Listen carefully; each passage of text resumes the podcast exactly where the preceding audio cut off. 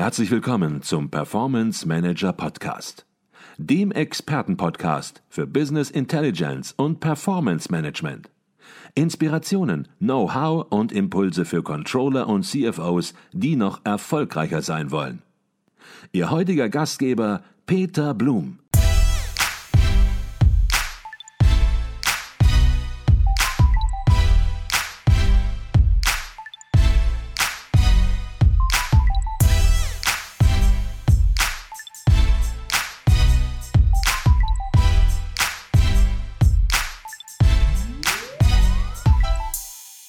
Herzlich willkommen im Performance Manager Podcast. Mein Name ist Peter Blum. Ich bin auf dem Stuttgarter Controlling und Management Forum 2022 und bei mir ist ein für unseren Podcast durchaus besonderer Gast. Wenn man aber bedenkt, dass unser Gast in einer Organisation zu Hause ist, die schon über 2000 Jahre Transformation mehr oder weniger erfolgreich hinter sich gebracht hat, dann hat das natürlich wieder sehr viel mit unseren Themen zu tun. Bei mir ist Martin Wolinski, Oberkirchenrat und Referatsleitung Finanzen, Bau und Umwelt der Evangelischen Landeskirche Baden. Bevor wir uns über das Thema und über Ihren Vortrag hier unterhalten auf dem Kongress, zunächst mal herzlich willkommen im Performance Manager Podcast, Martin Wolinski. Ja, vielen Dank, dass ich hier sein darf. Ich freue mich sehr. Herr Wolinski, Sie haben hier einen Vortrag gehalten, der hatte den Titel Ecclesia Semper Transformanda. Fragezeichen, ich betone das nochmal, der Strukturprozess der evangelischen Landeskirche in Baden. Das Fragezeichen haben Sie gesetzt, habe ich nicht gesetzt. Warum aber zunächst mal erste Frage der lateinische Titel? Nun, Sie haben es ja erwähnt, wir sind eine 2000 Jahre alte Organisation äh, und das Lateinische hat ja äh, irgendwie eine große Bedeutung auch äh, in unserem Grundlagentext der Bibel, die es halt auch ursprünglich oder in der Zwischenzeit vor allem auch als lateinische Fassung gab, bis zu einem für uns als Evangelische sehr wichtigen Ereignis, nämlich die äh, Bibelübersetzung äh, durch einen gewissen Martin Luther. Da wurde es dann Deutsche. Aber dieser Begriff der Ecclesia Semper, Reformanda, ja. das ist ein Begriff, der auch aus der Zeit der Reformation stammt und im Grunde den Anspruch bezeichnet, dass Kirche sich immer wieder innerlich erneuern muss. Mhm. Dem habe ich so ein bisschen gegenübergesetzt für den Vortrag die Transformation und deswegen die Ecclesia Semper Transformanda als sagen wir, organisatorische Veränderung, Aufbau und Ablauforganisation, wie wir es dann aus der Controller-Sicht vielleicht auch wieder besser kennen. Okay, über das werden wir auch gleich noch ein bisschen intensiver sprechen. Jetzt ist es ja so, wenn man hier sozusagen auf einem ja, Kongress spricht, der sehr controlling-lastig in gewisser Weise auch ist, ähm, sich mit Transformation beschäftigt, dann versucht man natürlich möglicherweise so eine Kernbotschaft herauszufiltern, die für alle interessant ist, ein Augenöffner möglicherweise. Gibt es so eine Kernbotschaft, die, versuch, die Sie versucht haben rüberzubringen?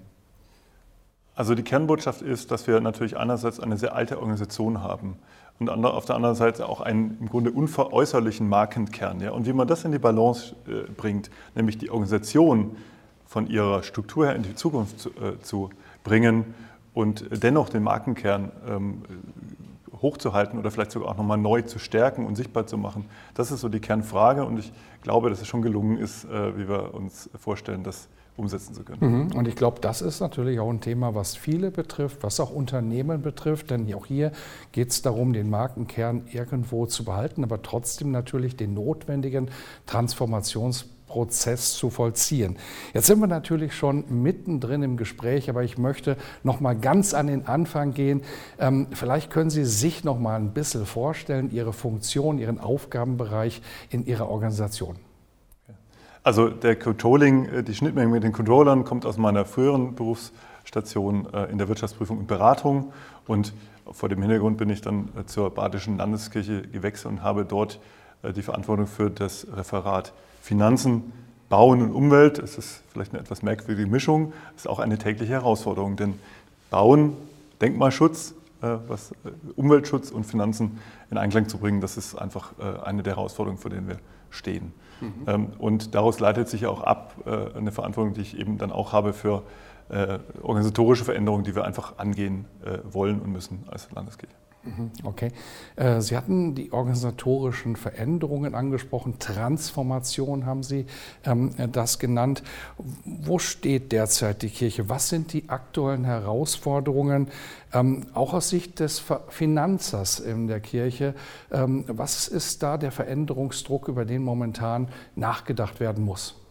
Also das wird vielen bekannt sein. Wir haben natürlich aufgrund vieler gesellschaftlicher Veränderungen und auch eines demografischen Wandels ähm, Veränderungen in unserer Mitgliedschaft. Das wird ja auch regelmäßig immer wieder in, der, in, den Medien aufgegriffen. Und das führt dazu, dass wir uns mit der Frage nach unserer Organisationsstruktur befassen müssen, aber natürlich auch mit der finanziellen Zukunft unserer Kirche. Und daneben haben wir aus ähnlichen Gründen auch die Frage, wie sieht es bei uns personell aus? Denn auch dort werden wir viele Ruhestandseintritte sehen in den kommenden Jahren. Und dann muss man sich die Frage stellen, wie kann man denn als Volkskirche, die die Badische Landeskirche ist, wie alle Landeskirchen, trotzdem präsent sein, auch wenn man weniger Personal hat, was mhm. aus heutiger Sicht einfach so absehbar ist. Und eine zentrale Frage, die Sie behandelt haben, auch in Ihrem Vortrag, lässt sich mit der Frage umschreiben, bleibt die Kirche im Dorf? Vielleicht können Sie da mal ein bisschen noch Details ähm, erzählen.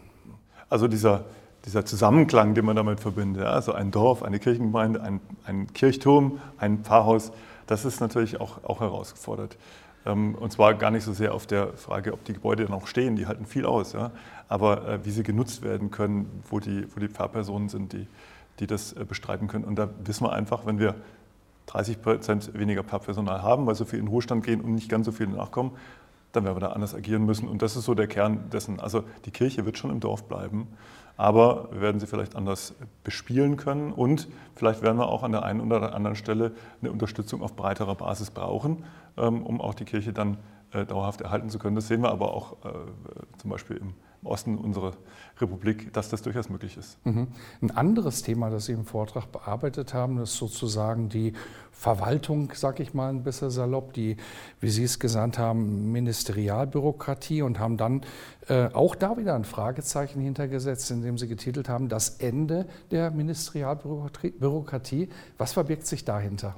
Also die Ministerialbürokratie ist in dem Fall gar nicht despektierlich gemeint, sondern es ist wirklich historisch so gewachsen. Wir haben eine Verwaltungsstruktur, die durch die äh, staatliche Obrigkeit Anfang des 19. Jahrhunderts äh, umgesetzt wurde, in, ins Leben gerufen wurde und natürlich nach, nach ihrem eigenen Vorbild. Das ist also eine Struktur, die wir sozusagen tradiert haben. Und ähm, die Herausforderung ist jetzt natürlich eine etwas, äh, sagen wir mal, äh, festgefügte Struktur mit klaren, aber vielleicht auch mal ein bisschen umständlichen Berichts Linien in, eine, in einer Situation zu erneuern oder, oder neuen Herausforderungen ähm, gewachsen zu machen, wo sich eine hohe Dynamik im Umfeld ergibt, wo komplexe Fragestellungen auftreten.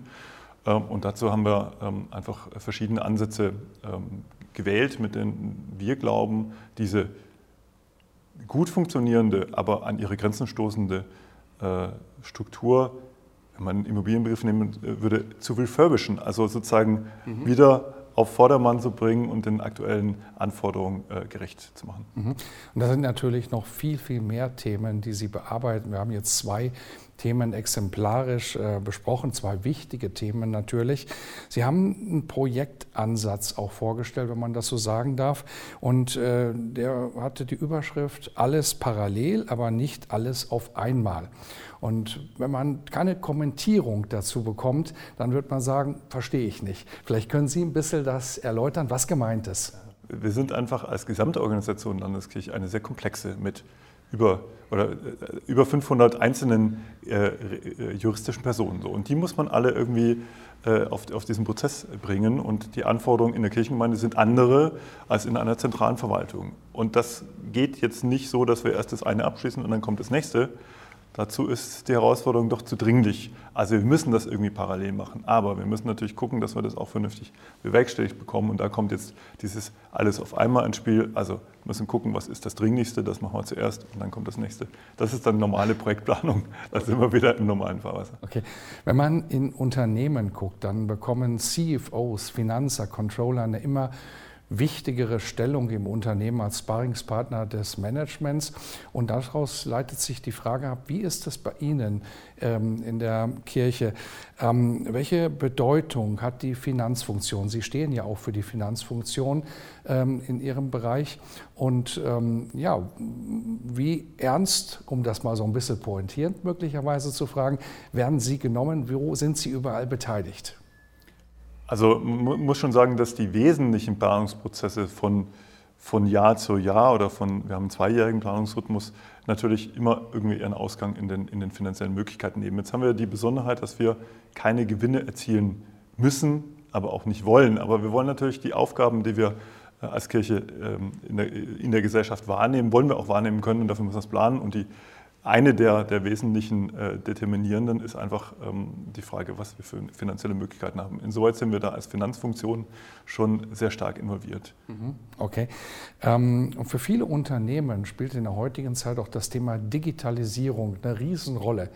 Und ich denke, da kann sich auch die Kirche nicht komplett verschließen, möglicherweise sogar ein ganz aktuelles Thema. Wie würden Sie das einordnen? Ja, also Digitalisierung ist ein total schillernder Begriff und man kann damit auch kräftig falsch liegen, meines Erachtens. Also es gibt immer die, die, die glamourösen Anwendungen, die irgendwo im Vordergrund stehen, aber im Grunde aus einer äh, Controller, aus einer Finanzsicht ist es relativ klar, wir müssen uns die Standardprozesse anschauen und da ist das eigentliche Potenzial für eine Digitalisierung. Also wenn ich einen Prozess für einen wiederkehrenden Vorgang auf einen Nenner bringe und ihn nochmal äh, verschlanke und danach digitalisiere, dann ist das der Nutzen, den die Digitalisierung bringen kann. Und da wollen wir oder sind wir auch als Landeskirche dabei und das halte ich für einen äh, elementaren Aspekt. Denn wenn wir das machen, haben wir eine gute, schlanke, effiziente Verwaltung und wenn wir die haben, dann haben wir auch den Support für all die Menschen in der gesamten Landeskirche, mhm. Nicht nur Pfarrerinnen und Pfarrer, sondern auch natürlich die vielen Ehrenamtlichen, denen wir da einen guten Support zukommen lassen. Und das, das ist der Anspruch, den wir haben. Dann haben wir eine gut funktionierende Organisation. Mhm. Wenn ich das jetzt richtig verstanden habe, Digitalisierung natürlich innerhalb der Verwaltung. Vielleicht können Sie das noch mal ein bisschen herausarbeiten, wie die Digitalisierung hinsichtlich der Menschen aussieht, sozusagen der Gemeinde, ja, der Kunden, wenn man so möchte, für ein Unternehmen. Ich verstehe es so, dass Sie sozusagen jenseits der Verwaltung auch, auch, auch das äh, ja. machen. Also das haben wir natürlich schon gesehen, dass auch für die Frage, wie man mit Menschen in Kontakt treten kann, ja. Digitalisierung eine große Rolle spielt. Das hat uns auch, glaube ich, sehr geholfen unter Corona-Bedingungen, wo einerseits der persönliche Kontakt ja leider sehr abgebrochen war, aber andererseits äh, das Bedürfnis, sich gerade auch mit Menschen in einer Kirchengemeinde oder vielleicht auch mal mit dem Seelsorger äh, also, äh, austauschen zu können, äh, auch sehr hoch war. Und da haben wir natürlich äh, schon auch einen ziemlichen Sprung in der Digitalisierung gemacht, wie wahrscheinlich viele Organisationen. Äh, das war wichtig. Das ist auch was, was glaube ich inzwischen fast zum, zum, also wie Lesen und Schreiben sozusagen zum, zum, zum Grundgerüst gehört, äh, dass man eben auch digitale Medien bedient. Ist aber eben nicht das, was jetzt unbedingt äh, der Fokus ist aus einer Finanzerperspektive, sondern Sie verstehen, das muss allerdings natürlich trotzdem äh, zum selbstverständlichen Instrumentarium gehören, auch in den Kirchengemeinden. Mhm. Wir haben einige Highlights Ihres Vortrags hier besprochen. Ich finde das klasse, dass Sie hier einen Vortrag gehalten haben. Natürlich ein bisschen exotisch, das darf man, glaube ich, so sagen und das ja. wissen Sie natürlich auch, aber eben das ist natürlich auch eine Chance, hier neue Ideen, neue Impulse, neue Perspektiven reinzubekommen und von daher einmal vielen Dank, Herr Wolinski, dass Sie bei uns im Podcast waren und natürlich herzlichen Dank, dass Sie sich getraut haben, hier einen Vortrag zu halten. Vielen Dank. Ich danke Ihnen.